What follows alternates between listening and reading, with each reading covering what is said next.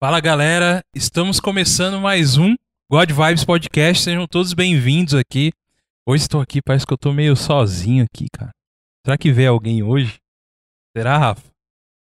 Responde a alma. É eu aqui, eu Aê! aqui, ele tem que ir devagar, cara, pelo amor de Deus. Tem que ir devagar aí, por quê, tenho que ir cara? devagar, cara. Eu nas técnicas, você tá maluco, tem que ir devagar.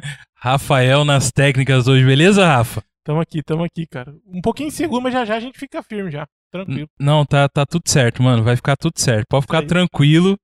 O bom de ao vivo e ser um podcast aberto é que a gente pode errar. Boa. Boa? Porque a coisa não fala assim, é, é porque é ao vivo. É ao vivo. Exatamente, tá bom? E, e obrigado aí pra você que tá entrando agora. Eu sou o Douglas Xavier e você está no God Vibes Podcast, tá bom? Hoje a gente vai conversar aqui com um cara super bacana que tem um papo muito legal. A gente quer conhecer ele um pouquinho melhor, saber um pouco sobre a vida dele. Estou com ele, Paulo de Tarso, diretamente do, do dos evangelhos, ó. Beleza, Paulão? Opa, fala Douglão. Tudo certo? Tudo certo. Satisfação imensa. Por acaso Puxa seu vida. nome não era Saulo antes, não, né? Não, não. Você sempre me foi o Paulo mesmo, de Tarso mesmo. sempre me fazem essa pergunta: se eu caí do cavalo, se eu vi a luz. Se você ficou cego durante um tempo. É isso mesmo, três dias. Mas e aí, tudo bem? Chegou bem, cara? Cara, tudo bem, graças a Deus. Puxa, que legal aqui. Aham. É um ambiente muito bacana aqui de vocês. Pô, legal, cara. Legal que você achou. Gostou? Gostei demais. Aham. E eu já trouxe aqui pra vocês, ó. Essa aqui Olha, é do Rafael. O Rafael eu perguntei se ele era músico, né? Mas Aham. ele, ele não é músico, mas ele pode guardar uma palheta. Com certeza, com palheta. certeza, com certeza. Isso aí na carteira, cara. Ó, essa é sua, Douglas. Tá bom, muito você é obrigado. tecladista, não sei se é- como é que você vai tocar lá, né? No Aham. teclado, né? Não, mas de vez em quando aparece uns cavaquinhos na mão lá. Ó, falou o metaleiro do. Essa outra é pra vocês pôr na parede, porque eu vi que tem uma ali, né? Isso, a gente vai pôr lá, ó, Com cara. certeza. com Aqui, Rafa, ó. certeza. Não sei se vai. Aí, acho que não vai dar pra pegar. Mas a gente já tem aqui do, do pessoal do Hellzenha. E vai ficar aqui, ó, do Tarso. Olha. Boa. Põe o dele aqui, pode pôr a câmera dele? Focar legal aí, gente, mas. Aí, ó, Aí, tem a marca dele aí. Não focou legal, não, mas dá pra ver. Ó, Tarso, olha aí. Rafa, o seu tá aqui comigo. Beleza. Olha, Tá tem mais. Não, tem mais uma aqui. Uma, E- uma é pra parede, Ah, uma tá. é do Rafa, outra é sua. Ah, aí sim! Show. Olha aí, cara, já começando o programa aí com presentes. Adoro presentes. É, Bom, Paulo, obrigado, cara. Ah, esqueci de mostrar que atrás também tem um, tem a logo dele aqui, ó. Nossa, que legal, cara. Isso, isso aqui é uma, umas coisas que é raridade, você sabe, né? Eu, é, coisas que poucas pessoas têm, né, cara? Que é uma identificação sua, o seu nome, a sua marca sim. em, um, em uma, em uma palheta. Isso é muito bacana. É, É isso muito aí, legal. Isso aí quem faz é o, o Gabriel Magaldi, né? Que é o parceiro Ah, Magaldi. também, né? De ele que desenvolve toda a parte de marketing. Então, sei lá, ele é um cara que eu- a gente- tem umas pessoas que Deus coloca no nosso caminho, né? Sim. Ele é um deles. E, Pô, esse cara, É. sem palavras, né? É, Gabriel então, Magaldi. Gabriel, isso aí, cara. É isso aí, mano. Um abraço pra você. E eh, antes da gente começar esse bate-papo, que vocês já viram que já tá legal, a gente já começou ganhando coisas aqui. Muito bacana. E vai ser eternizado aqui na parede do God Vibes. É, você pode seguir a gente nas nossas redes sociais, tá bom? Nós temos o Facebook, que é o God Vibes Podcast. Temos o Instagram, que é arroba God Vibes Podcast. E o e-mail, onde você pode mandar uma mensaginha pra gente lá, o que você quiser mandar pra gente. Se você gostaria de fazer o seu próprio podcast aqui no nosso estúdio, por que não? A gente pode conversar, tá bom? No God Vibes Podcast, arroba gmail.com. Não esquecendo que é God de Deus. E God de Deus tem um osso só, beleza? É isso aí, rapaziada. Isso aí. Obrigado. Agora, deixa Certo? eu falar um pouquinho aqui, Gogo, também do nosso Apoia-se. Sim, Vou falar com o pessoal aí, ó, agradecer a todo mundo que já nos apoia aí, que entra aí no nosso é, plataforma de apoio, né, do Apoia-se, que entrando ali no endereço de apoia.se barra Godvibes Podcast, o God com O, só lembrando, né? Você pode olhar lá as recompensas que você tem pra você estar nos apoiando, nos abençoando aí. Se você não tiver, não tem problema. Só de você já dar um like aí no canal, se inscrever e até mesmo divulgar a gente aí contando, falando pros amigos, pros parentes aí, pros vizinhos aí, a gente já agradece, já é de grande ajuda pra cada um de nós aqui, né, Goga? É isso aí, né? É isso aí, cara. Tamo junto aí. Rafa, parabéns. mano. Show! Tá, tá o business já. Ó, Coitado de mim, cara. você fala e filma. Tô o bichão Você mesmo. tá o bicho mesmo, hein? Tá o bichão mesmo. Então eu vou puxar mais um pra você falar aqui, pode? Então manda aí pra gente falar. Eu queria falar pra vocês que a gente tem um canal de cortes. Você está vendo aí na tela pra você que tá assistindo a gente ao vivo aí, ó. Cortes do God Vibes Oficial. Esse é o canal onde você vai assistir lá drops do nosso programa, né? Às vezes nosso programa é um pouco extenso, né? Vai de uma hora e meia, duas horas. A gente tem programa de quase quatro horas aqui já, né, Rafa? Mas é. Você pode estar lá assistindo, entrando, se inscrevendo lá. Porque se a gente vê que tem mais gente se inscrevendo nesse canal, a gente se empolga cada vez mais de colocar mais. Que é um pouquinho trabalhoso, mas a gente vai fazer lá isso pra você, pra você ter drops, né, do nosso programa. E é isso aí, cortes do God Vibes. E eu queria falar também é, que você pode estar se inscrevendo para um evento que vai acontecer agora em dezembro, que é a XCOM Home 21, né, que é que é a XCOM, que é um evento de cultura nerd cristã. Olha aí. Quem disse que não pode? Aí, Paulão, tá vendo? Puxa, A gente pode falar de heróis e falar dos heróis dos heróis. Quem é o herói dos heróis, ô Paulão? Jesus, né? Jesus. Outro, né? Então, se, ó, se o Homem-Aranha é herói, Jesus é mais herói ainda. Então, ele tem que Então. estar nesses eventos também. Certo? e esse aí é a XCOM. A gente vai. A gente já tá participando desse evento, a gente foi convidado. Vai acontecer no dia 11 e 12 de dezembro agora. E, e esse ano o evento vai ser online, então você vai ter que entrar nesse site aqui, ó, xcomeventos.com.br e já adquire lá para você poder assistir a gente. Vão ter vários workshops, a gente teve já do God Vibes lá, o God Vibes está participando. E se Deus quiser, ano que vem, se tudo der certo, teremos o evento presencial, né? Faremos uma Amém. conferência presencial aí. Bacana, né, Rafa? Isso aí, coisa linda. Ter nossa Comic Con aí do, do, do, do povo crente Show e povo bola. nerd. Nossa, bacana da demais. É isso aí. E é tudo certo, Rafa? Tudo show, tudo certo. Eu só queria falar pra você que também, você que tá assistindo a gente, não esqueça que você pode ouvir depois os nossos programas através do Spotify ou do Deezer ou de qualquer outro agregador de podcast que você tenha. O Apple Podcast, você tem o, o sistema Apple, né? Se você tem um iPhone, você já tem um aplicativo lá pra pra ouvir podcast. Só procurar God Vibes Podcast que você ouve a gente, certo, Rafa? É isso aí, cara. A gente não é Vamos lá. só, a gente é áudio, é vídeo, Nós somos gordinhos. Nós gordinho. somos todas essas coisas Somos aí. tudo, tudo É. que vocês estão vendo aí na Tiver- tela aí. Se tiver precisando, nós estamos aí. É isso aí, gente. Eu queria já começar dando um abraço aqui pra você que já pode entrar também aí na, na- nos comentários e já deixar seu comentário que a gente vai ler ao vivo aqui, tá bom? Queria mandar um abraço já pro André. André Oliveira já tá lá. Olha eu aqui na área, ele falou. Um abraço pros meus amigos aí, tá mandando um abraço pra mim, Rafa, pra você, pro Magela e pro Paulo de Tarso. Um abraço, André Andrezão. Oliveira. E Andrezão, um abraço pra você. Um abraço. É isso aí, cara. Então, é isso aí, Paulo. E, e aí, meu, como que tá? Como que tá essa vida aí na quase quase pós-pandemia, cara? Como que como que você tá lidando? Você é músico, você trabalha com é, você canta, né? É isso mesmo. Você, você tem você tem um trabalho, né, cara, com música. Com- Fala um pouquinho mais sobre esse trabalho aí com música que você tá fazendo. Você você tem um álbum, quer fazer um álbum, como que é? E a gente tem um projeto, tem, tem um projeto pra fazer um álbum 2000 agora e- e 22, né? Uhum. E já tá tudo certo, já fechamos com o Heraldo Nunes, né, que vai ser nosso produtor. Aham. Mas é, é algo assim que a gente, eu sempre sonhei fazer um trabalho. Eu sou da época do CD, né? Aham. A gente queria fazer um CD. Aham. E, mas, como o próprio Heraldo falou, né? Tudo tem um tempo certo. né? Sim. Tudo tem um tempo certo, né? Eu nunca consegui fazer um CD, mas eu sou compositor. Aham. Já gravaram. Alguns amigos meus já gravaram música, né? Tenho muitas composições. Hum, legal, cara. E assim, eu sempre, né, é, usei as minhas próprias canções nas minhas ministrações, né? É, porém, de um tempo pra cá, eu, eu me dediquei mais ao ministério de louvor na igreja, né? A parte, o trabalho musical na igreja, né? Uhum. Mas e, e eu via que isso era uma, algo que estava um pouquinho de lado, né? Então, de um, de um tempo para cá, eu senti a necessidade de, de retomar esse trabalho autoral, né? Sim.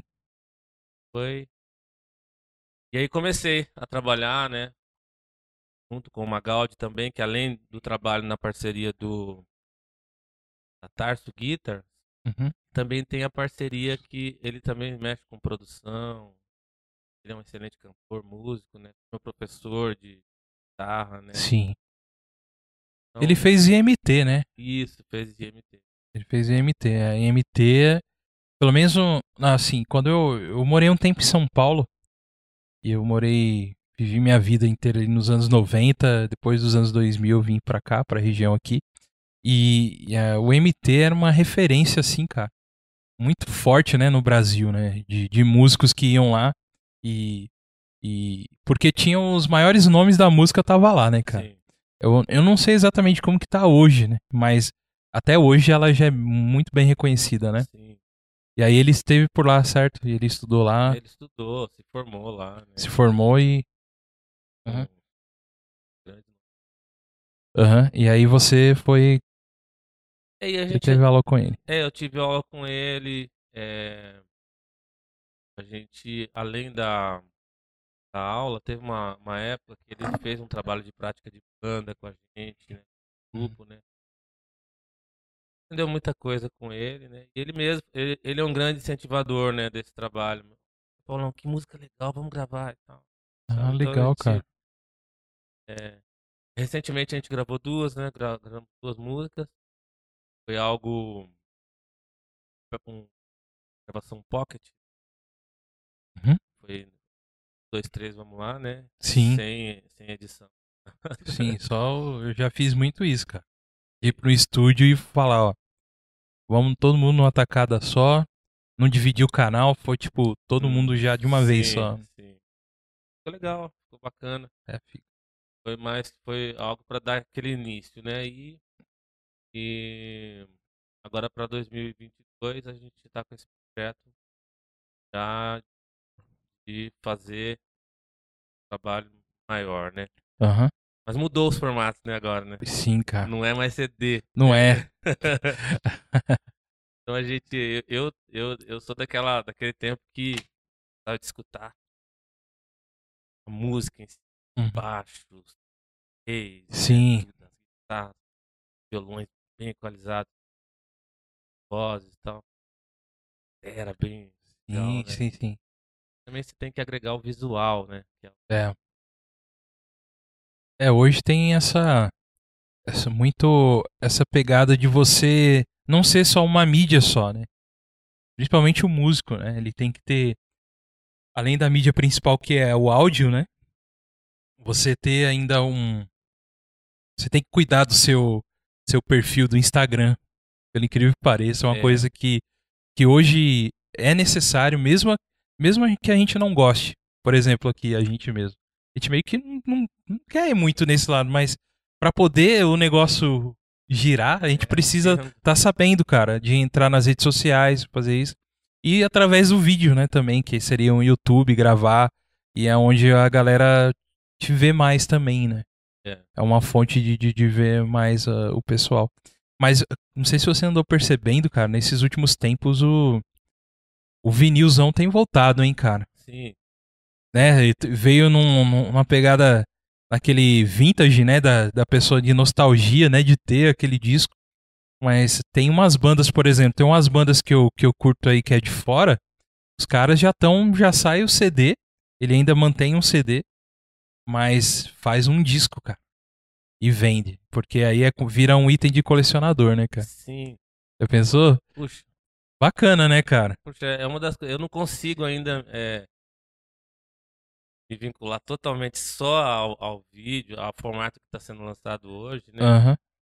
Eu ainda penso naquele visual da, do- das fotos. Então, eu- né? Uhum. É, exatamente. Eu gosto também, cara, de ter o toque assim. Eu sei, por exemplo, fica muito fácil hoje eu com o Spotify lá, as bandas que eu gosto, no dia do lançamento eu já tô ouvindo, né, as É. músicas. Isso é bom, mas falta aquele negócio, sabe? Eu não sei se é um pouquinho que eu, que eu tenho um pouco uma pegada de, de colecionador, né, Rafa? Um Pouca. pouquinho, Pouca. um pouquinho. E, cara, é. Você sabe, né, Rafa? Por exemplo, hoje a gente gosta de filme, tem tudo lá no Netflix, tem tudo lá. Mas você ter o, o encarte, principalmente de videogame, eu acho, cara.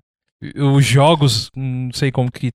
É, cara, é a- a- eu acho assim, a parada de do colecionador é tocar, né? Sim. É, Não é? É tocar. Você pode ter ali um. O cara que coleciona, o cara pode ter um HD com 500 mil filmes lá no HD dele. Sim. Mas aí é diferente do que ele ter ali pra ele tocar, assim, ó. Pegar e falar assim, ó, meu, esse aqui é meu. É, é, pra alguns vai ser meio loucura. Aham. Mas, pra- mas assim, essa é a verdade, cara. A galera que. A gente que coleciona alguma coisa sempre quer tocar, né? Exatamente.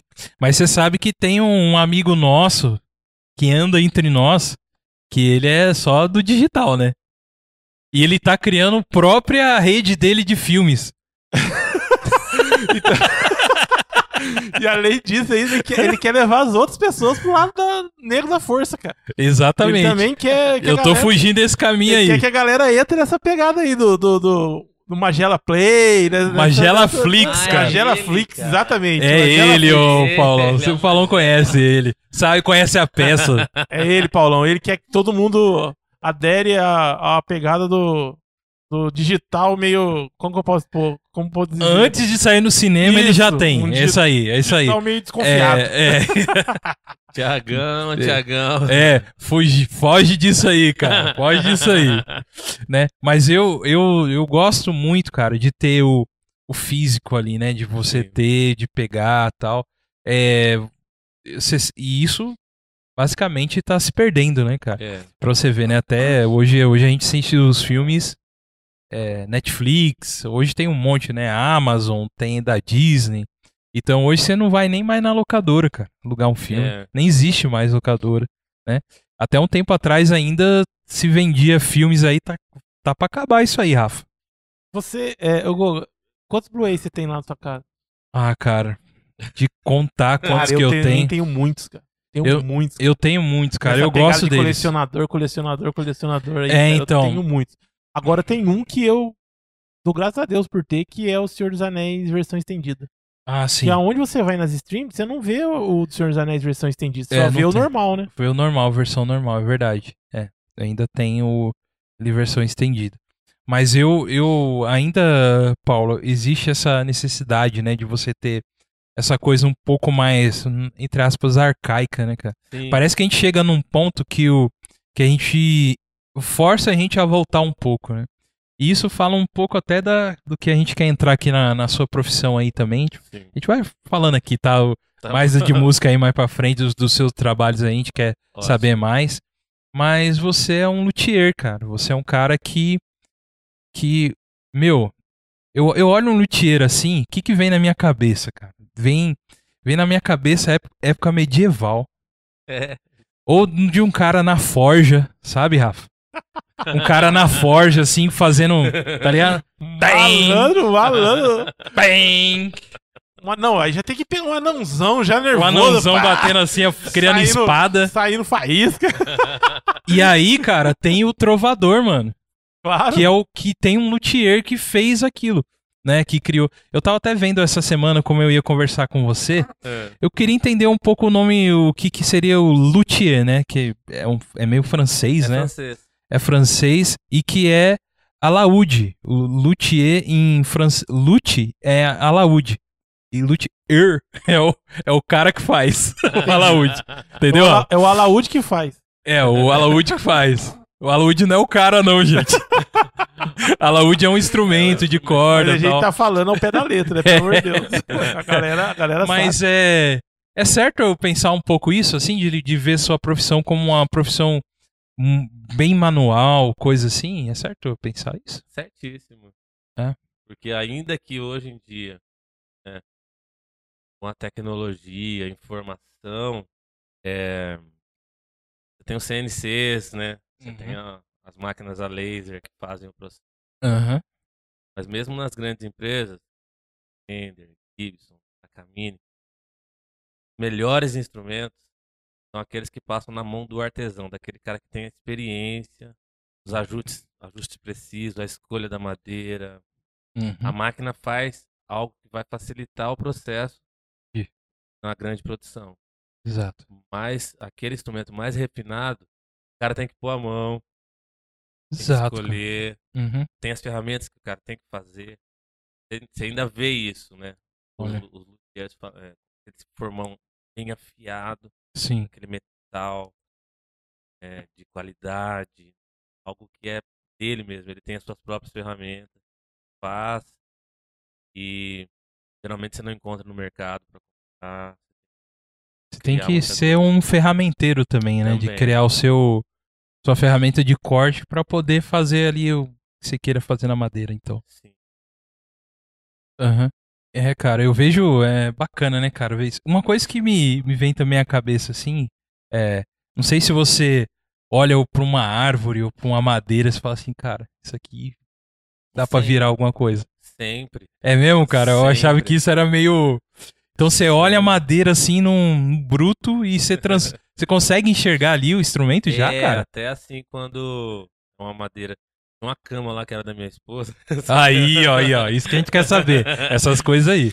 É Quer uma saber isso? A discussão da esposa com o mar... Não, cadê, irmão? Não. A gente dormiu no chão porque ele fez um, um cavaquinho com o meu. ele fez um cavaquinho com, com a Com cama. a cama. Ó, amor, agora eu vou falar aí a, questão da cama. a gente tinha uma cama de embuia, Douglas, que é uma cama muito antiga. Ela, é- ela tinha sido da, da minha irmã. Ela nos Aham. deu essa cama no começo do nosso casamento. Né? Essa cama já tava com ela há muitos anos. Né? Só que se você for comprar uma madeira daquela, hoje, além de você comprar uma madeira nova, é, é muito cara. né? Pela qualidade da madeira. Né? Então, quando a gente se cansou daquela cama, eu não quis vender a madeira. Montei ela e guardei. Uhum. Porque eu já olhava para aquela madeira, que foi a sua pergunta, né? Aham. Eu, olhava aquelas pranchas lindas de, um.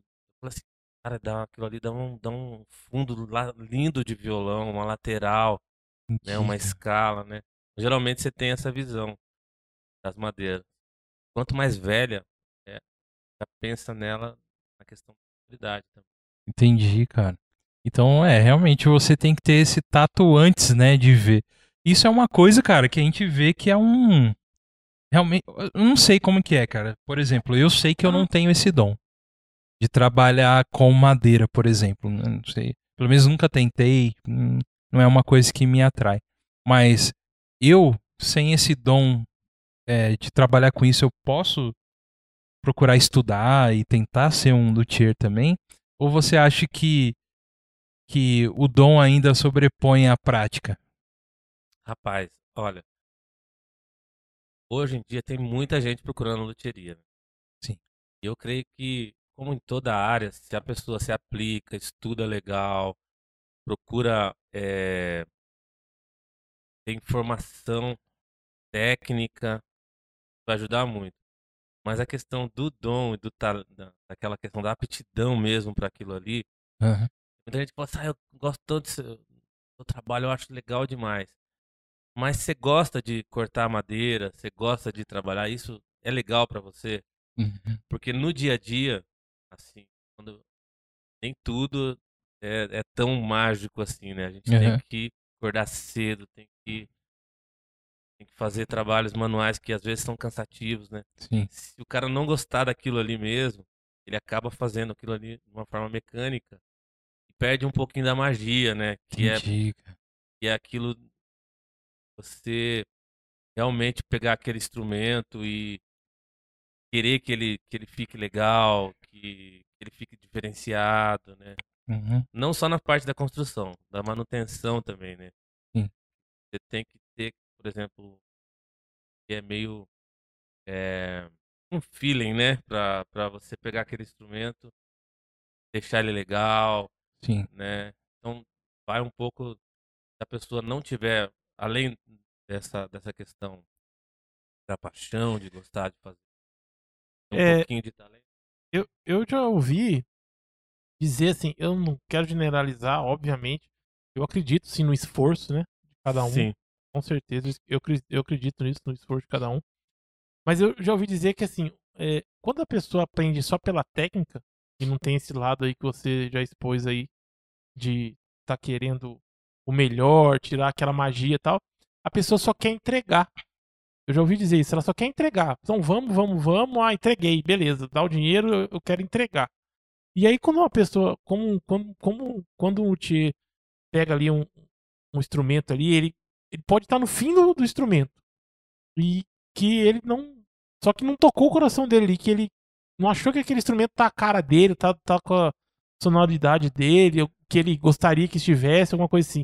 Eu já vi dizer que luthier, luthier mesmo, vai lá, fala com a pessoa que, que encomendou, né? no caso, é, o instrumento, desmonta e vamos fazer tudo de novo, tal, tal, tal, e vamos começar de novo, não é assim? É por aí, Rafael. Eu, cara, eu assim, quando eu comecei uma- aprendendo, né? Tem muitos instrumentos que- horríveis, né? Uhum. Então, quando eu tenho a oportunidade de encontrar um instrumento hoje que eu possa consertar ele, corrigir alguma coisa, sem dúvida, eu já fiz isso várias vezes, né? Porque eu já comecei fazendo e tendo que sobreviver daquilo, né? Uhum. Então, só que os- o, instrumento feito à mão, ele tem, por mais que ele seja simples, ele já é diferenciado, né? E eu acabei vendendo muito instrumento no começo já. Então é claro assim que tem instrumentos que ficaram legais, né? Aham. Mas teve muito instrumento que a parte técnica não era muito legal, né? Assim, não é tanta coisa, mas em torno de 15 a 20 instrumentos assim, né? Eu já tive a oportunidade de pegar muitos instrumentos dessa época, que é a questão do pulo do gato, né? Que é Uhum. aquela é um- é são as medidas, né? São coisas que o cara só vai aprender na prática mesmo do dia a dia, mexendo, refazendo, desmontando, fazendo de novo, né? E, e tem muito isso mesmo, né? Eu, por exemplo, quando hoje em dia, às vezes eu tem gente que fala, mas você vai perder tanto tempo nisso aí, é porque até agora eu não fiquei satisfeito com esse resultado, né? Agora, se eu quiser, se eu pensar só na questão financeira, é, acaba que você deixa passar muita coisa, né? Que, É. que não vai, que e- e hoje em dia, assim, com 40 45 anos, né? Então, assim, a gente não quer mais é, fazer algo que, que não seja legal, né? Você procura sempre melhorar, fazer algo que vai realmente agradar, né? E vai deixar alguma coisa, né, Uhum. pra depois, né? Sim, não apenas fazer por fazer, né? Sim, Deixar realmente sua marca numa coisa boa, né? é. Fazer o isso, melhor, né, ali, né? Isso. É isso aí. Pessoal, você que tá assistindo agora aí, já vai se inscrevendo no nosso canal e deixando aquele like, tá? É, eu queria mandar um abraço aqui pro Roger Penhauer. E aí, meu? Beleza, Roger? Um abraço aí pra você, meu irmão. E Drumming for Christ é, é o. Fala, Paulão, saudades, mano. Um abraço do Juca Batera. Ô, Juquinho. Drumming for Christ. Ó, legal o número do. Esse cara é fera, hein? Ele é fera? Amigão, tá no exterior. Olha aí, um abraço pra ele lá, onde ele esteja lá. Um abraço. E o Caleb Petit, ele deixou um- uma pergunta pra você dentro disso aí, que a gente tava falando. Mas ele quer saber se você. É... Paulão, já ajustou o instrumento de algum famoso? Você lembra se já, já pegou algum famoso aí? Já, Já? já, já, já tive a oportunidade de ajustar.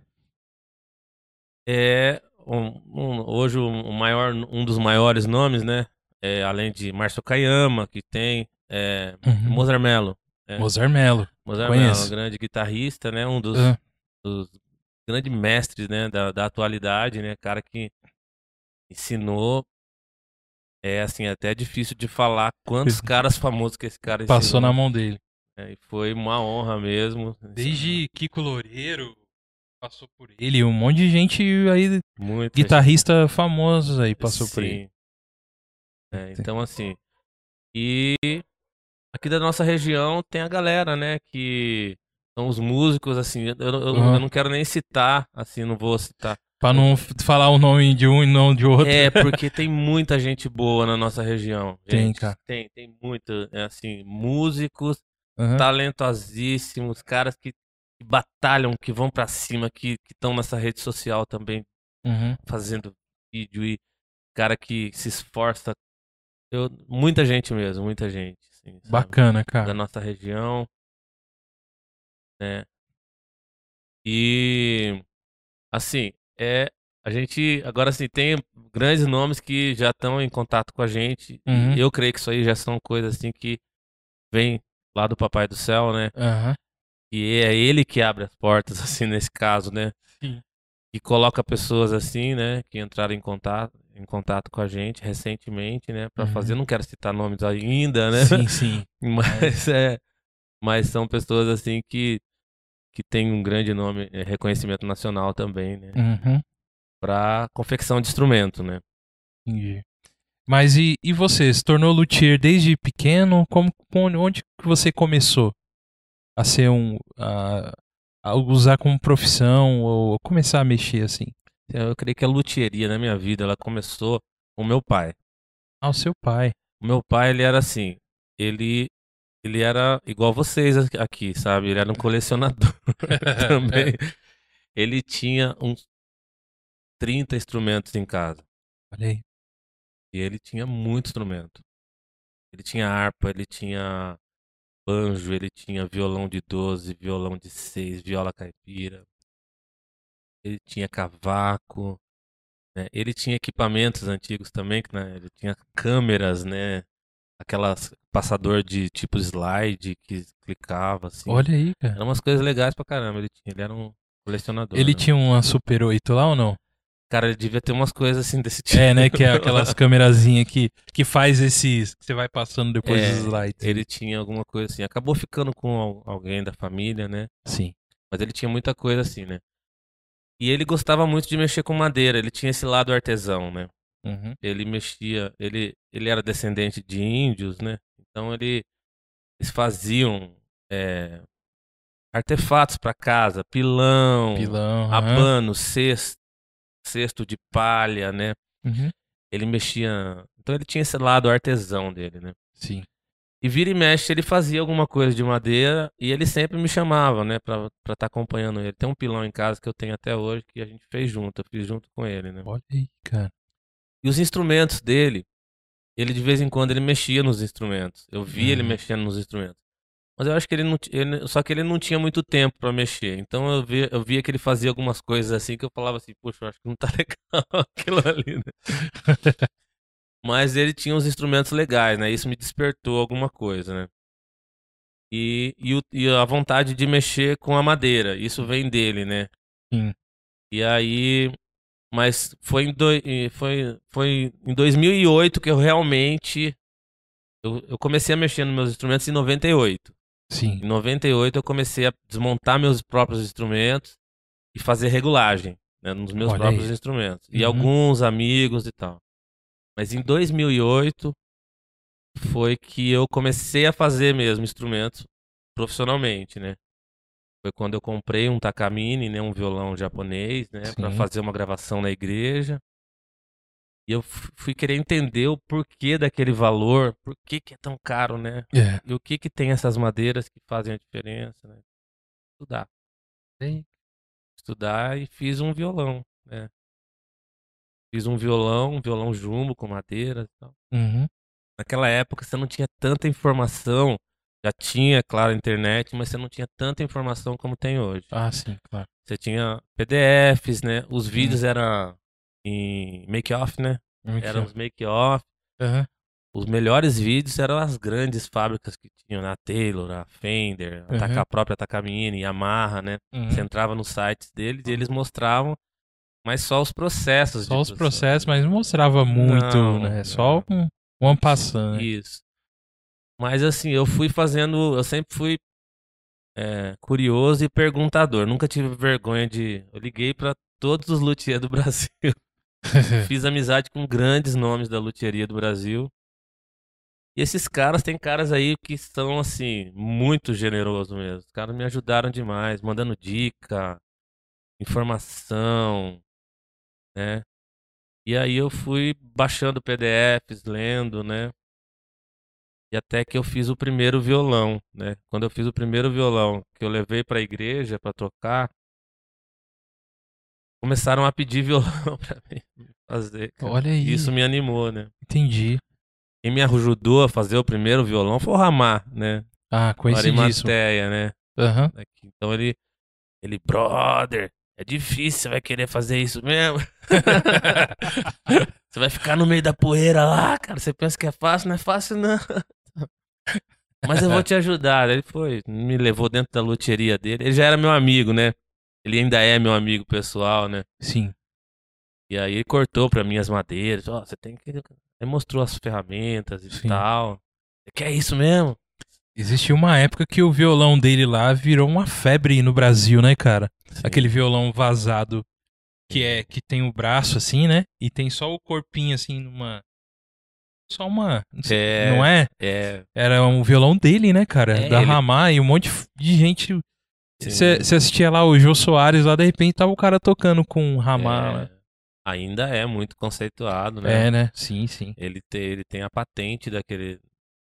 Ninguém sacou aquilo ali que ele fez. Aham. Ele inverteu o, o head do violão, né? Igual aquelas guitarras Berg e tal.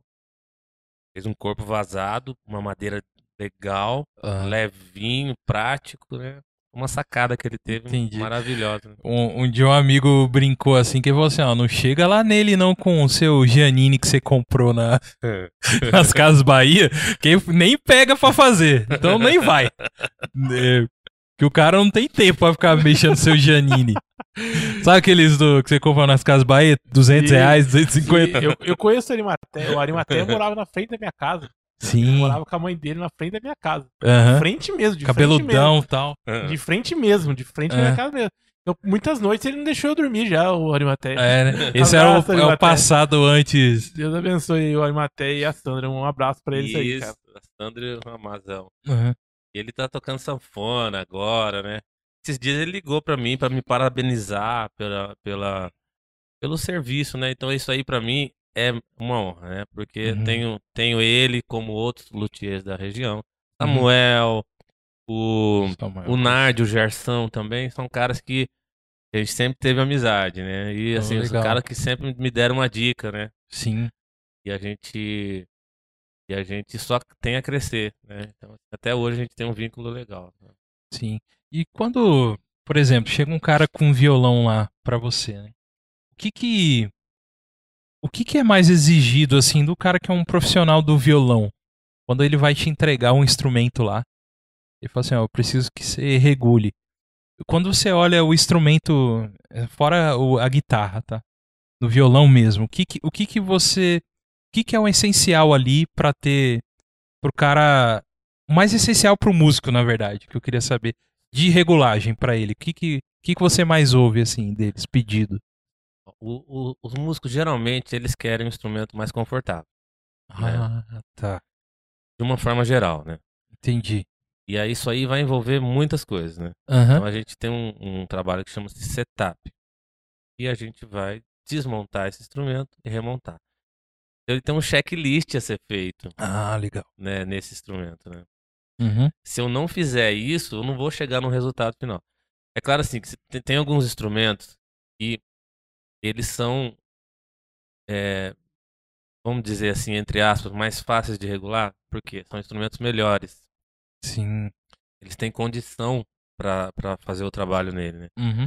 Tem um braço já com um ajuste, um braço estável que não está muito empenado, né? Uhum.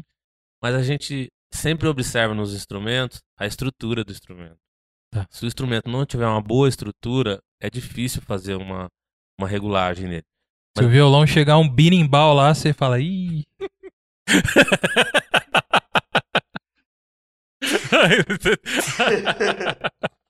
Ei. Se ele chegar um berimbau, eu vou orientar a pessoa a tocar uma capoeira. pra- Ah, entendi. Tocar uma, uma música de capoeira, né? Mas fica difícil, né? Aham. É isso que a gente fez essa brincadeira com o Ramá, mas é são isso. Tem instrumento que não tem condições, né? Claro que todo instrumento dá pra você melhorar ele. Tá. O- qualquer instrumento, desde um, de um instrumento bem simples até um instrumento top de linha. Entendi. Você tem como melhorar ele. Mas é que muitas vezes esse instrumento, o resultado dele não vai ser tão satisfatório. Entendi. Mas é claro que dá. Mas agora tem alguns casos também que não vale a pena mexer. Porque Uhum, o trabalho do profissional, o instrumento não vale. uhum. A menos que seja um instrumento de estimação, que é o caso que acontece muito. Pessoas que ganharam um instrumento que foi do pai, do avô. Uhum. Você vê que aquele instrumento, assim, é, vamos colocar hoje assim, é, você for vender um instrumento, vale 100 reais, não vale. Uhum. Então a pessoa investir mil reais para fazer uma restauração no instrumento, só se realmente tiver um apego é, emocional ou for um instrumento que realmente é de uma madeira que foi feito de uma série especial, aí sim. Sim. Entendi, cara. E como é você chegar com a pessoa, olhar no olho dela e falar assim, amigão, não vou mexer no seu, seu no seu birimbau. vou mexer nesse, nesse, nesse trançado de madeira seu aí, não. Como que é isso? Porque, poxa, tem pessoas que não gostam, né? Não É. Deve, não, deve não levar pro lado, lado bom da coisa, sei lá, lado que você tá vendo assim que não compensa mexer. O cara, às vezes, acha que você até deve pensar até que você é soberbo, sei lá. É, você tem é, isso aí, uma, uma ótima pergunta, Rafael. A gente tem que ter essa, esse jeito, né? Pra, como a gente pega muito, mu- muito instrumento que, que acontece esse tipo de coisa, a gente olhou o instrumento, né? É, e a gente vê que o, o, o defeito do instrumento é maior do que o valor do próprio instrumento. A gente já começa com essa conversa, né? Entendi, cara. Explica pra ele o valor. Primeiro, gente- ele tem que entender o valor do profissional primeiro, né? Ah, é verdade. que a gente vai gastar muito tempo, né? Quando ele entender esse valor, né, é, ele vai ver que realmente é, o, que, o serviço que vai ser feito naquele instrumento é, tem que valer a pena. E aí, assim, a pessoa, a própria pessoa mesmo, vai, ela é, acaba, a gente tem que ter esse jeitinho, né, para conversar com Uhum. a pessoa, né? A pessoa entende. Eu tenho instrumentos lá que são instrumentos que, que são desse tipo de, de apego emocional que foi de pai. Pessoas falam assim, ó, eu quero que você- esse instrumento você restaure para mim no original. né? A gente não vai mexer na estrutura do instrumento, reinvernizar. Não, mas fazer ele funcionar para que a pessoa possa usar novamente, né? E aí, é, tem outros instrumentos e logo de cara, a gente sendo sempre honesto, falou assim, olha, esse instrumento seu, por exemplo, um braço quebrado, né? Vamos dar um exemplo. é, é, posso falar em valores aqui? Pode? Fica à Tá. vontade. Um, um braço quebrado. Por exemplo, a pessoa quebrou o braço. Digamos, 300 reais para consertar um braço. O instrumento não vale a pena a pessoa consertar porque ela vai achar um no mercado por esse valor. Então ela vai gastar aquele valor ali. Então se a pessoa entende isso, isso é bacana, né? E dentro dessa pergunta sua também, Rafael, por exemplo, uma coisa que acontece, às vezes a pessoa fala assim, eu gostaria de fazer um instrumento. Ela, ela acha interessante fazer o instrumento. Quando eu falo o valor do instrumento, que eu vou confeccionar, é alto, né? Uma das coisas que eu faço também, eu oriento a pessoa. Falo, se você ainda não. Você vai presentear um filho, por exemplo, com um instrumento. Você não sabe se aquela criança vai querer realmente tocar ou se ela vai destruir o instrumento. Então não vale a pena você dar um instrumento de 3, 4 mil reais para aquela criança. Exato. Né? Então vai lá no, no, numa loja, compra um instrumento para ela estudar. E se realmente ela tiver aptidão para fazer aquilo depois, Uhum. aí ela constrói o instrumento. O quão foi importante eu, no começo da minha vida musical, de ter ganho um, um Cassiozinho, cara. Né? Eu lembro dele até hoje, cara, porque é um instrumento que era baratíssimo, né? Na época ainda e Uhum. tal. E é onde que eu vi que falou, nossa, é legal. E aí é onde eu fui depois, né? Adquirindo outros instrumentos melhores, né? E aí você tem uma galera que já quer começar realmente no, no valor alto aí, depois nem sabe se realmente, né, cara, vai, vai seguir, né, Rafa, aí com a. Aí é- perde uma graninha aí, certo? É, e isso é legal também ouvir de um profissional, É. né? Que nem o Paulo aí, que aí você abre o olho pra isso, né, cara? Tem uma galera que já quer investir já uma grana já pra, pra presentear e aí já fica. é, é perigoso, né? Perigoso perder uma grana e, e sendo que às vezes nem tem ali pra isso, cara. Aham, Então eu acho que tem que ter esse. Como posso dizer assim, esse olhar crítico aí, né? aham, De, de você, não, vamos começar com um baratinho aqui. Ah, Uhum. você tem petidão, você gostou, você vai, você vai se dedicar? Porque eu não sou músico, mas eu sei que tem, tem que se dedicar pra, uhum. né?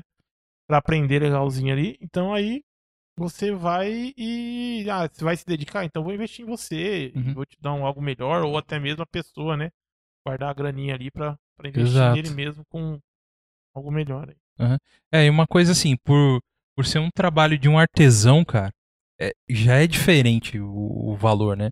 Eu acho que, né, a pessoa que vai, pelo menos na minha cabeça, você pode me corrigir, né?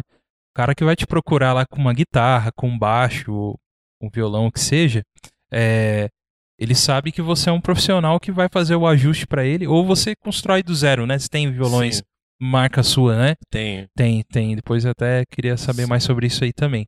É, ele sabe que o trabalho do artesão, ele. pois Nem você falou. É. Você dá o seu valor do seu trabalho, é o tempo que você está ali dedicando, né? Você é o cara que sabe, que confecciona os seus, suas ferramentas, porque não existe no mercado, às vezes, o que você precisa, né? É, você mesmo tem que fazer. Então, realmente, é, fica até uma. Vamos dizer assim, é uma dica aqui para quem tá começando do zero mesmo, assim. É, pega um instrumento mais simples mesmo. Pra você ver se você é. Aí, cara, eu falar assim, ó, isso aqui que eu quero. Você vai começar a perceber que seu instrumento não, não, não é tão perfeito, que normalmente você compra o mais barato, você vai querer uma coisa melhor. E aí, meu irmão, chega lá no Paulo Tarso. Aí você vai ver a máquina. É uma, coisa que eu brinco muito com o pessoal, assim, é que no meu caso eletrônico é teclado, né? De que eu toco o teclado.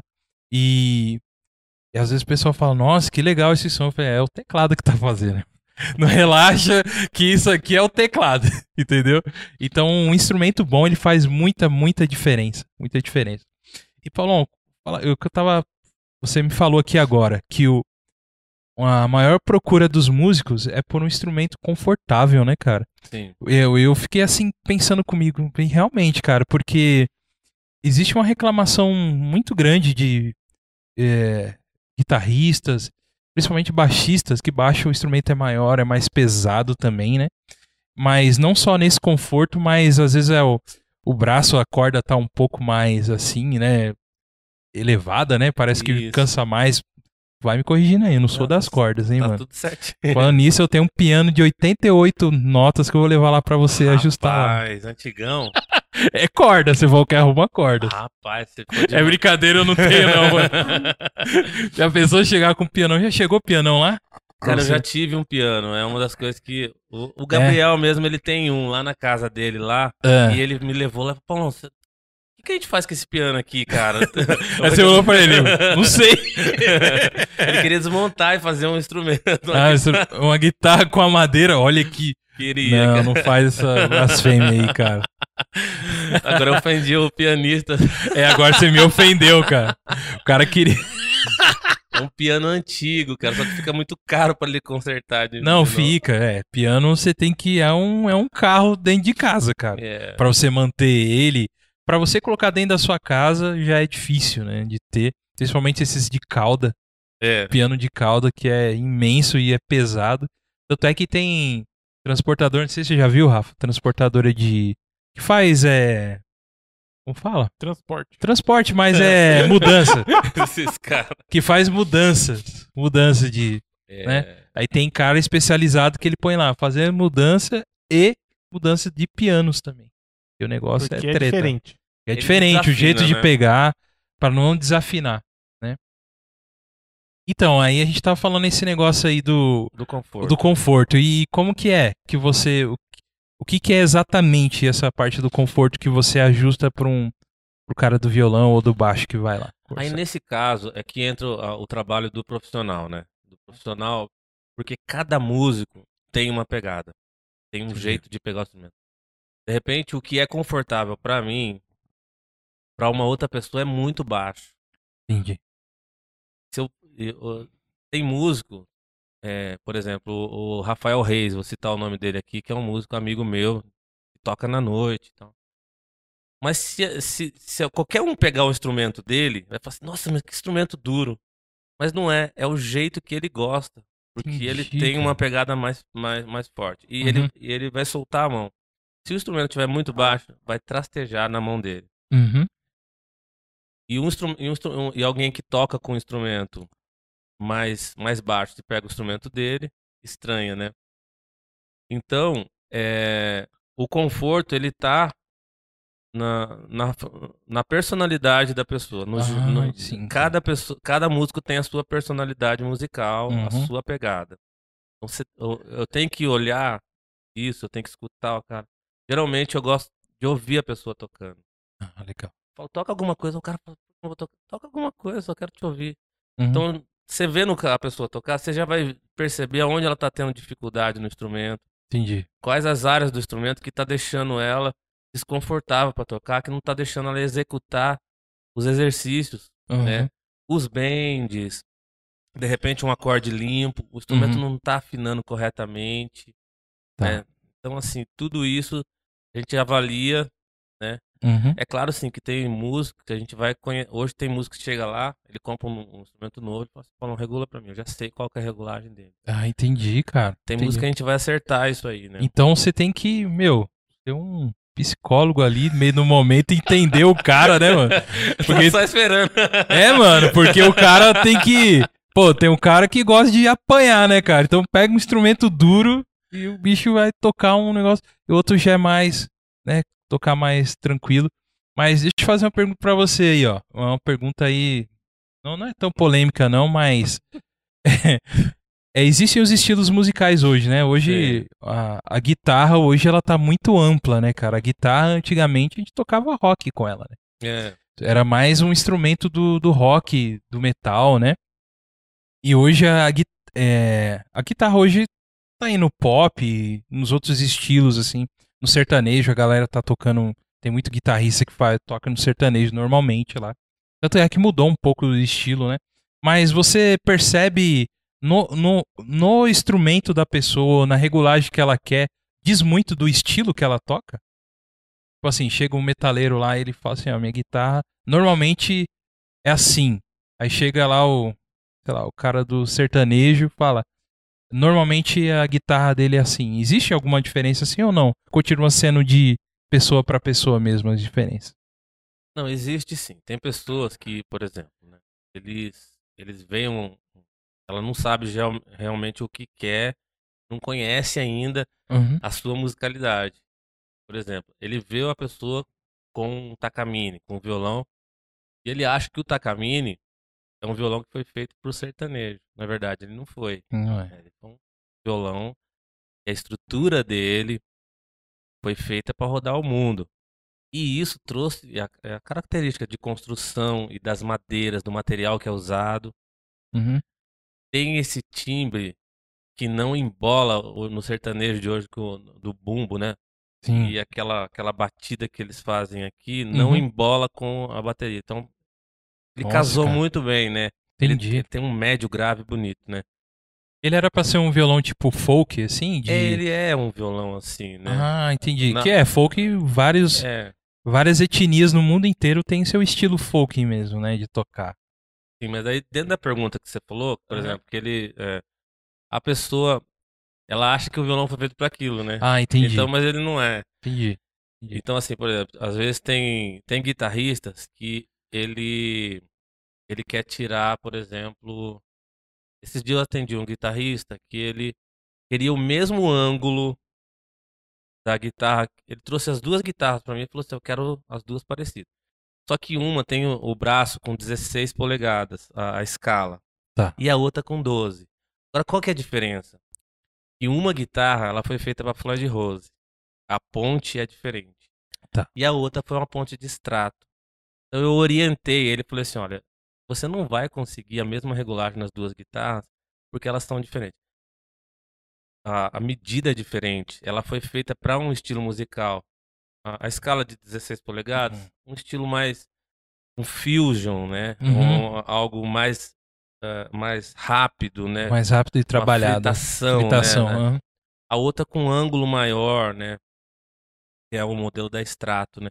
Então, muitas vezes, o músico, ele, ele, ele não tem o conhecimento do que ele quer fazer com o instrumento e do tipo de instrumento que ele tem, Uhum. né? Então, aí, assim, o que que acontece? Essa pessoa, ela, por exemplo, você tem que orientar ele né, né, nessa questão, né?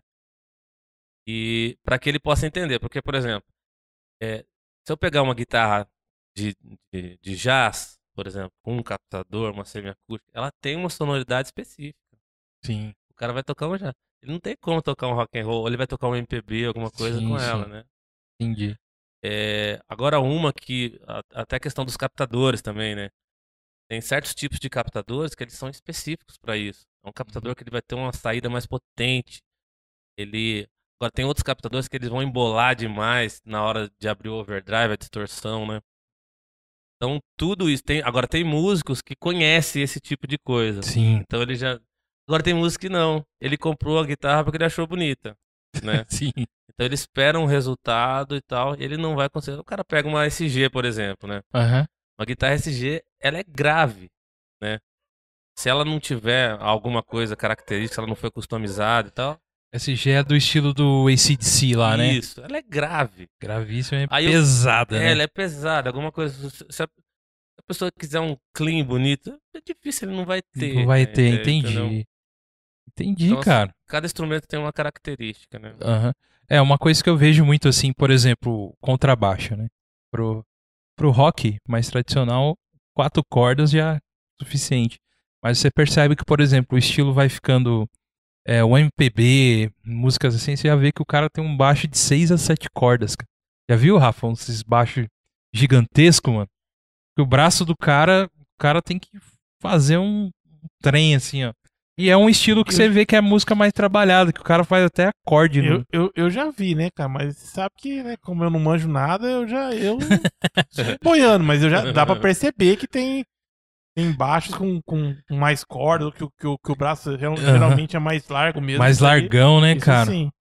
É, existe realmente a, a, a diferença. E uma coisa assim, cara, uma coisa que a gente tá falando aqui dos estilos, né?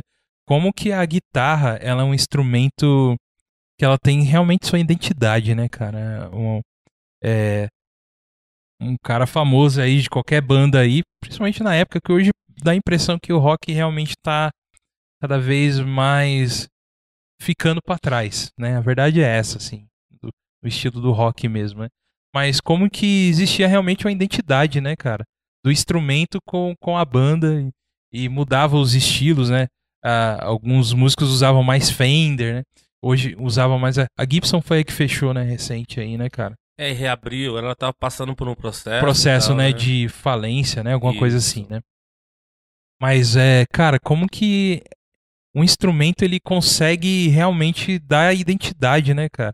Por exemplo, lá tem do o Van Halen, né, que tem aquela guitarra toda tem até umas réplicas aí que eu já cheguei a ver umas de perto. Sim. É captador meio solto, é uma mas é a guitarra. É, nós fizemos uma recentemente pro Márcio Kayama, né? São Paulo, uma réplica da, da Shark do Ed Van Halen. Olha aí, cara, essa, Fizemos o Márcio Kayama, grande guitarrista. Ah, deve- é? Com certeza ele deve estar vendo lá de São Paulo, também Uhum. professor do, do IMT, né? sim, legal, cara. Que é do IGT, né? Aham. Grande músico, né? Parceiro nosso, né? Nós fizemos três guitarras pra ele, né? Entendi. Essa é aquela com a É, pintura toda A Shark do Ed Van. Halen, né? Nossa, cara. E ele é, ele tem, ele, ele, ele é fanzaço, né? Sabe tudo de Van Halen, né? Aham. E, e aí tem realmente então isso, né, cara, do- de você criar, de ter a guitarra que é a identidade mesmo. Você falou da, Sim, da SG, já me veio o ACDC, si, sim. né? Esses modelos assim, ah, deixa eu ver outra, outro cara que tem uma, uma marca bem, ah, sei lá. Fender, quem, quem trabalha muito com a Hendrix, Fender? né? Hendrix, Clapton. Eric Clapton. né? Tem bastante. E aí vai, vai se criando os estilos, é, né? Muita... E tem a, a, a Double Neck, né? Que foi do. Que foi imortalizada, né? Pelo Le- Led Zeppelin, né? Led Zeppelin, É, que é de dois braços. isso, né? Foi a. Com, e nós fizemos uma pro Márcio Kayama também, né? Aham. E uma, uma, uma double neck pra ele. né? Olha aí, cara. 12 em cima, né? E 6 embaixo, a clássica. Vixe, cara. Essa deve ser É. pesada, Rafa. guitarra com dois braços aqui, cara. Bichona deve ser pesada. Pô, mas bacana que você trabalha assim também, esses, esses estilos assim. E uma coisa aqui que estão me perguntando aqui no chat aqui. Chat, vocês são 10, hein? Continua dan- dando sua pergunta aí. é, dando seu like e deixando e se inscrevendo no nosso canal aí, por favor. Quem sabe até esse fim de ano a gente chega nos nossos mil inscritos, né, Rafa? É isso aí, cara. Isso aí. Deus quiser. O pessoal tá comentando aqui, ó. É... Paulão é muito bom no que faz. E as músicas de autoria dele são as melhores. Quem falou isso aí foi o Magela Play. Eita! Esse E aí? Magela é demais. Então, você tem esse o seu trampo aí de luthier, que é um trampo muito bacana, muito da hora. Mas você tem realmente esse vínculo com a música, né? De, de ser. E você é autor de músicas, é isso que, que eles estão falando aqui. É, Então você cria suas, suas letras e tal. sim. E como que é esse processo aí? Você tá no banho lá, vem uma letra, tá andando, ou você senta no seu caderno lá e escreve? Como que é que vem isso aí pra você? Rapaz. Você também, como músico, é, eu sei que você também tem aquelas canções, aqueles temas que. Uhum. São temas que. é, Eu não sei se pra você funciona assim, mas a música, pra mim, ela também ela, ela é uma ligação. Tá. Com.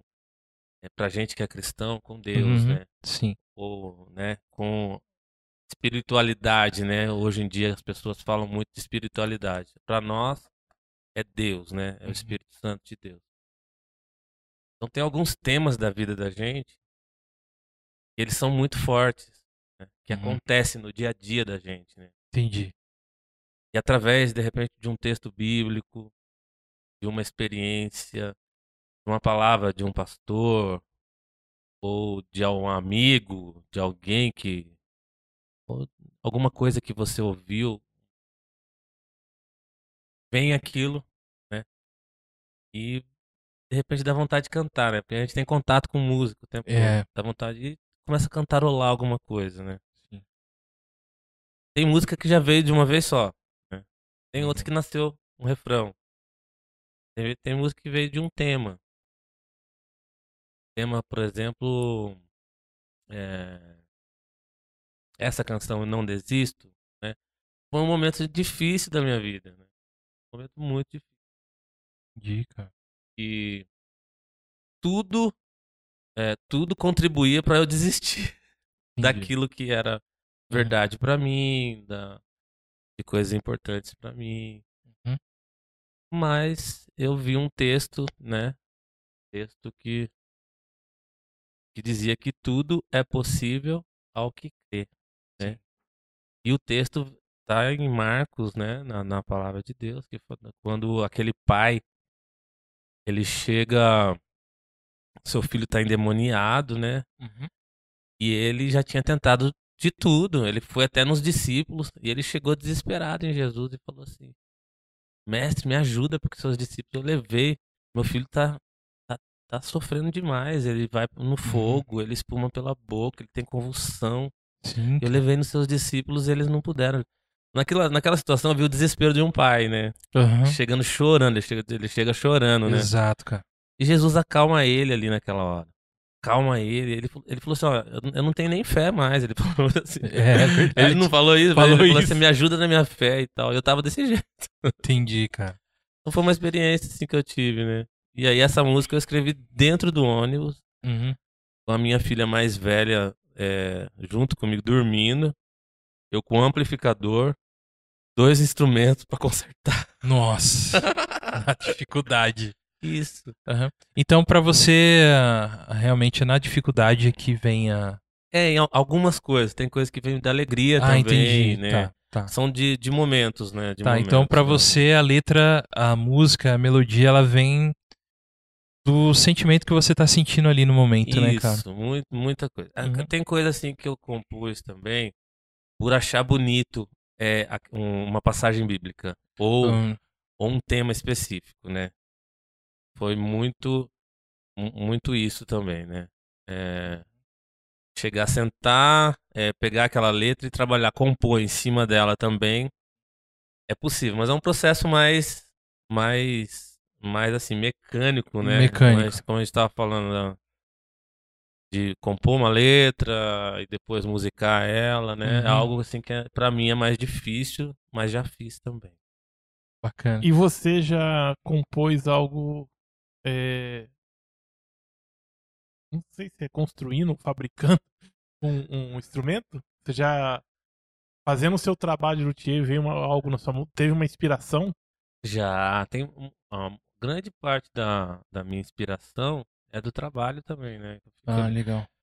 a- até a a questão de você pegar uma madeira velha, né, que ninguém dá valor, e você pegar aquilo ali e, e transformar ela, depois você vê aquele instrumento raro, legal e tal, mas de algo que ninguém dava valor, né? Uhum. Tem a ver também com a nossa... Tem a ver com, com o oleiro, cara. É, Tem muito a ver, né? Com- Então, tudo realmente é uma inspiração bem daquilo do dia a dia, né, cara? A música vem. A gente conversando aqui, vem um- umas coisas na minha cabeça, cara. Importante da, da relação da música com Deus e o ser humano, sabe? É. A música, cara, ela tem, é, no meu ponto de vista, assim, uma ligação. É como se Deus desse oportunidade pra gente de entender, a, de transmitir sentimentos fora do nosso apenas do falar ou do coisa que é através da música, né? Tanto com melodias musicais, com instrumento, sem ninguém cantando. É, a gente consegue transmitir muito sentimento, muita coisa só com instrumento, né? É, com a voz ou fazendo alguma movimento, alguma ação. E Deus, ele parece que ele presenteou a gente com isso. Que é uma, é uma linguagem que parece que a gente só vai entender realmente tudo isso um dia com ele. Né? A Sim. gente ao lado dele ele vai ensinar a gente, cara. E uma coisa tão importante, cara, é da música, porque é, ah, na, antes mesmo da criação do homem e tudo mais, a gente vê relatos bíblicos falando é, da, da relação de Deus com a música, né?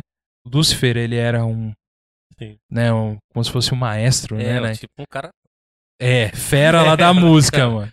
É. Certeza que era baterista. tá? Batera? Ê, Tiagão. Os caras estão sua falta aqui. Amamos vocês, baterista, brincadeira. É, então ele. E, então você con- consegue entender que existe esse, né, é, essa relação da música, né? Com que Deus com a música e tal. Então é, é uma coisa que a gente não consegue muito que explicar hoje, né? Mas a gente entende aquele que, que busca uma intimidade com Deus ou algo do tipo, ou até mesmo aquele cara que não tem nenhuma intimidade com Deus. Ele percebe que uma melodia feita, bem feita, toca o coração dele de Sim, alguma forma, sim. cara. É, ontem, ontem ah, faz um tempinho que eu, como nasceu minha bebê recentemente lá em casa, então eu meio que tô é, um- pouquinho afastado do Ministério de Louvor por um tempinho, né? É, e mas logo logo já tô voltando lá na minha igreja pro Ministério de Louvor. E então meu teclado tá um pouco meio parado lá, né? Mas só que minha filha Gabi vai ter uma apresentação de Natal agora no fim do ano. E ela e ela tá ensaiando uma música e a, a moça do coral lá falou assim: "Ah, Gabi, você vai fazer um solo numa partezinha aqui". Então aí eu já lá no ensaio dela já peguei qual que era o solo, e falei: "Ah, filha, é, a gente vai fazer em casa isso, né?". Daí eu peguei o instrumento lá, eu com ela cantando aqui, fazendo a musiquinha dela lá, né, cara? Um louvor também e tal. E aí, cara, num momento assim eu parei. Daí na música tinha um. Ela falava sobre Aleluia, Aleluia, que é música de Natal, né? E aí eu entrei naquela. Comecei a tocar aquela melodia. Aleluia, Aleluia. Cara, eu começando a tocar aquilo ali do nada, assim. Aquela melodia começou a me tocar, cara, de uma forma Falei, senhor, eu sincero pro senhor aqui, ó, eu não tava nem procurando essa conexão contigo, Deus. nesse momento de entrar no espírito aqui. É assim, né? Cara, é incrível o como uma melodia que eu fiz ali me tocou assim, cara. Eu falei, eu vou fazer mais um pouquinho. E ali se, tor- se tornou meu um minuto e meio de adoração, é cara. louco, certeza. Mano do céu. Aí eu fiquei assim, ó. Daí eu minha esposa tá com a minha filha, eu enxuguei a lágrima assim, pra ela nem ver que eu tava, mas agora ela já tá sabendo que ela tá assistindo lá. Mas pra você ver, cara, o, o, o- é, é, é muito. É muito difícil explicar. É. Você sentir essa presença, essa coisa, uma conexão com Deus com a música, cara. Você pegar seu instrumento e fazer. E fazer aquilo, né? Eu sempre fui muito é, na igreja, assim, tecladista normalmente, cara. Ele é meio que o xodó do pastor, né? Não sei se você já Ele- entendeu ele isso. faz o fundinho. Faz o né, fundinho, cara? acompanha. Tem uns que gostam, uns que não. Na minha igreja lá tem uns pastores lá que fala que gostam, os que falam nem sobe. eu, Eu falei amém, vou- hoje vou ficar na palavra. Mas é o quão, quão a música ela é importante, cara, na vida de, de toda pessoa, o cristão ou não cristão. Sim. E o que, que a gente consegue transmitir, cara, através de uma melodia, a gente como instrumento, instrumentista, né? E você, cara, e você, Paulo, você é um cara que além de ter essa aptidão de você criar a música, né? De criar a letra, de, de tocar, né? Você é um cara que Deus te deu esse dom de construir, cara. Uma coisa assim. Por exemplo, eu não sei construir um teclado, né? Eu não sei construir um piano, né? Mas é um instrumento que eu consigo transmitir minha, minha adoração, meu momento ali, meu ali, através da, da música, me- apesar de não ser um bom músico, né? Mas Deus, ele, ele nos permite sentir isso, cara. Então, meu, sua profissão, o que você faz, é. Eu sei que você sabe disso um milhão de vezes, um monte de coisa. Mas eu tô sentindo de falar pra você aqui. Você realmente é um instrumento de Deus, cara. Pra trazer pra outras pessoas poderem transmitir aquilo que elas sentem, né? Então você realmente não é um cara só que vai lá e, e ajusta o instrumento, né? Ou cria. Você cria uma conexão com Deus, cara. Não sei se você já pensou nisso Rapaz, alguma vez. Eu tenho consciência disso, Douglas, assim. Uhum. Eu, eu, eu iniciei na luthieria pelo amor à música mesmo, né? Uhum. Pra poder estar perto da música. É claro, assim, que foi uma época da minha vida que eu, já casado e precisando sustentar a família, e a minha, e a, a minha profissão anterior é, me fazia mal por causa da, da renite e tal, tinha umas, Sim. umas coisas que fazia mal. E eu já querendo mudar de ramo, né? Mas que fazer o quê, né? Então, assim, é, eu, eu pensava em, em algumas coisas, né? E, mas tudo eu, vi- eu tava até pensando em, em- em- ser professor, né? Fazer Sim, alguma cara. coisa desse tipo, Uhum. alguma coisa voltada com letras, né, e tal. Uhum. E a luthieria meio que assim, quando eu consegui fazer o primeiro instrumento, que eu, que eu consegui terminar um instrumento, e eu vi que aquele instrumento, quando a pessoa tocava, ele fazia algum, eh, eh, além de só música, Uhum. ele, ele tinha um sentimento, alguma coisa, Exato. e isso, cara, foi espetacular. Sim. Então, assim, eu entendo que a música, a gente como cristão, às vezes a gente, a gente, nós somos criticados, porque cristão muitas vezes a gente fala muito. Hoje mesmo eu tava vendo um rapaz é, que foi até meio de uma certa forma é, é, debocharam dele um pouco, né? Porque ele é um rapaz que tava pregando, falando do amor de Deus, falando umas coisas, mas a vida dele não condizia porque ele não se mantinha por causa das bebidas e tal, né? Ah, entendi. E assim, então foi uma situação ali que, que a gente vê claramente.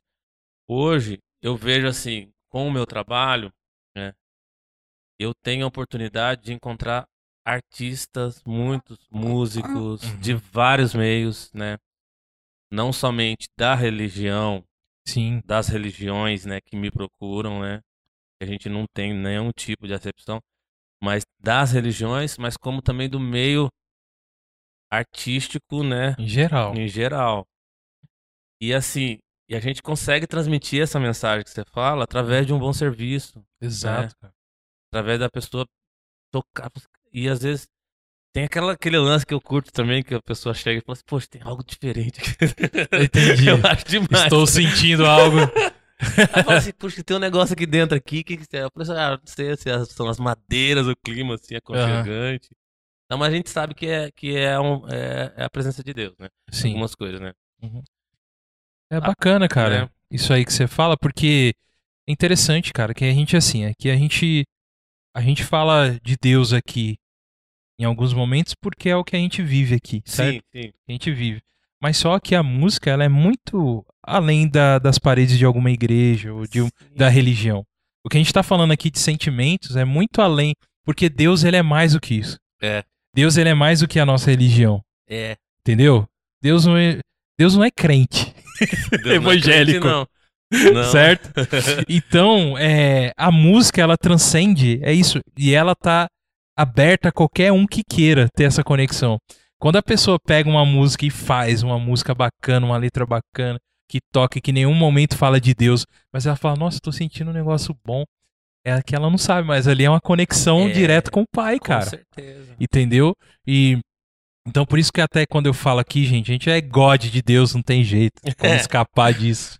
Do crentez nosso aqui, que a gente fala, mas é uma conexão que a gente tem com, com o nosso Criador, que a gente acredita que existe um Criador que, que fez todas as coisas e a gente tem essa fé, né? Assim como você também que está assistindo a gente, às vezes você não tem a sua fé, a gente respeita muito isso de você aceitar isso, né? Você que tem outra crença de outra coisa também, de outras coisas que você acredita tal, né? Tudo bem, não tem, não tem nenhum problema, mas a gente aqui expressa aquilo que a gente sente, que a gente vive, né, cara? É. E a música, cara, é libertadora pra gente mesmo nessa conexão aí com Deus. Ah, É. Legal demais. Eu, sabe uma das coisas que eu acho legal, que acontece muito lá?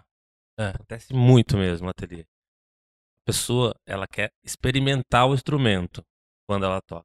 Principalmente aquele pessoal da, da, da viola caipira, Sim, legal. os senhorzinhos, né? O seu, seu José, vai um abraço se ele estiver me vendo aí, né? O filho dele eu tenho certeza que é o Zé Márcio da viola, tem certeza que tá vendo, né? Aham.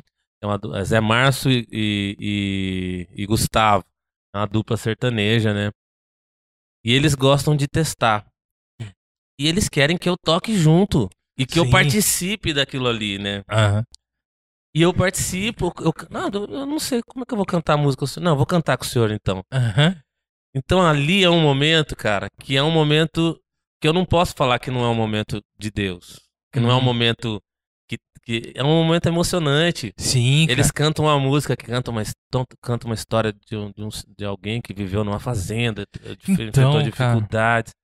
Aquilo ali faz parte da vida dele, Conta né? sobre uma vida, uma história que o quê? Que Deus criou aquilo. Então, às vezes a gente, né, cara, a gente é muito acusador, né?